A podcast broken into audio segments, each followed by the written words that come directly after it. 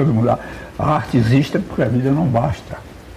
É por isso que a arte existe, que a vida é pouca, não nos satisfaz. Então nós, a noite de Van Gogh, tem milhões de noites todas no mundo. O Van Gogh criou a noite estrelada, é uma noite a mais no mundo.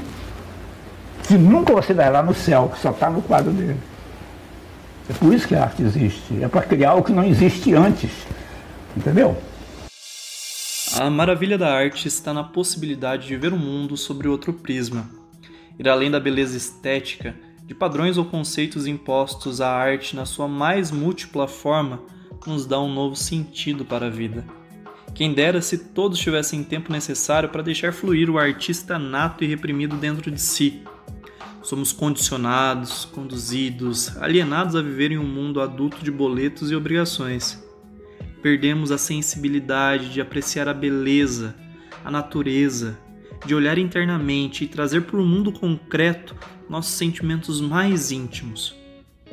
Saiba que a arte é a divinificação humana.